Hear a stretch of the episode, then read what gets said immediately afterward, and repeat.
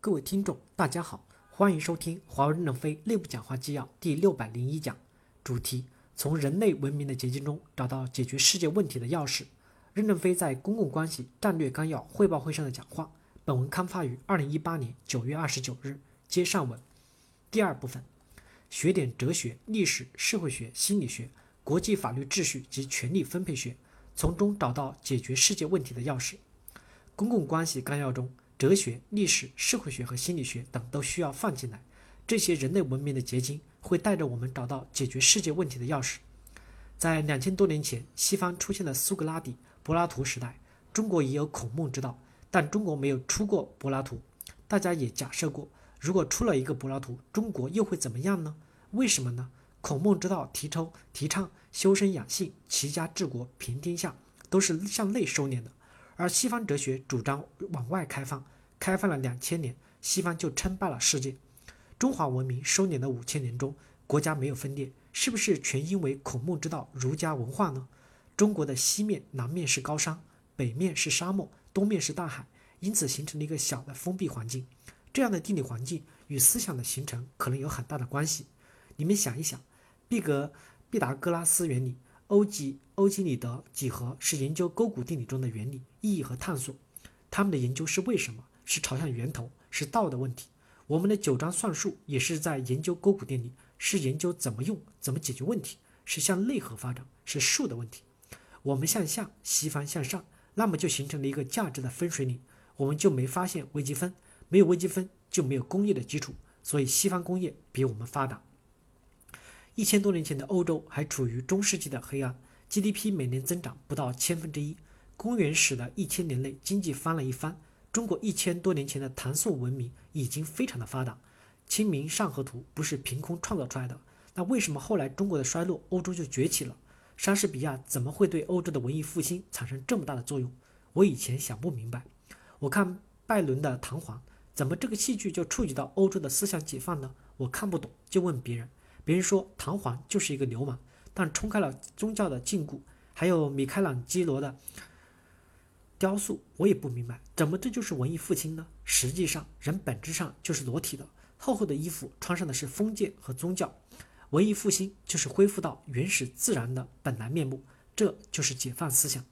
莎士比亚的戏剧，米开朗基罗的雕塑，开启了文艺复兴，也就开启了欧洲的强盛之路。三百多年前。俄罗斯彼得大帝派遣使团前往西欧学习先进的技术，自己化名彼得米哈伊洛夫下士随团出访，去做木工、修船、造船。回国后就兴办工厂，发展科研，改革军事。叶卡捷琳娜二世执政期间，大量引进了西方的哲学、艺术、绘画等。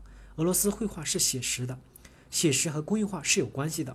中国的绘画是写意的，写意可能和今天的人工智能、虚拟游戏有关系。但问题是。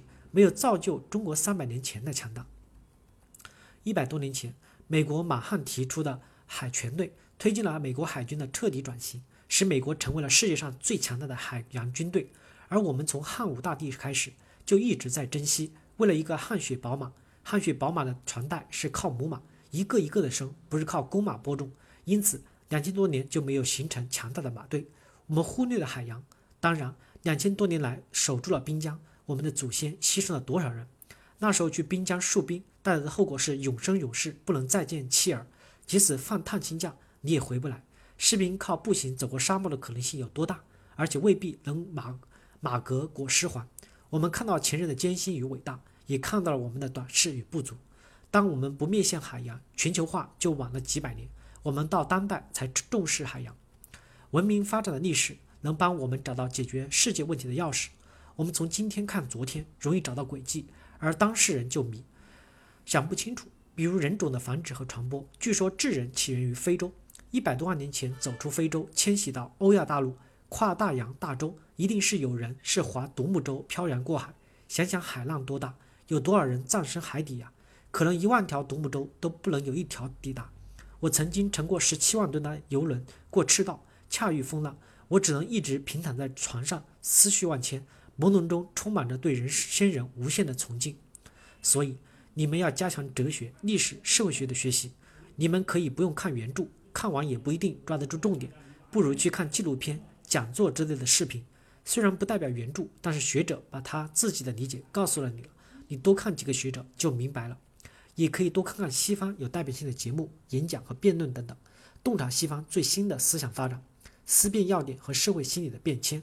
再者，对同一个事件，中西方的媒体的报道的方向、观点及引用的事实与数据都可能是不同的。只有经常学习西方文章，我们才能理解这种差异，拉近东西方思维上的差距离，把信息沟通好，把问题处理好。公共关系每年也可以招聘一些在西方留学的政治学、心理学、社会学、历史学的博士和硕士，就像财经体系一样，放到非洲等艰苦地区进行锤炼，两三年后就开始循环，十年以后队伍的长期迭代就基本解决了。感谢大家的收听，敬请期待下一讲内容。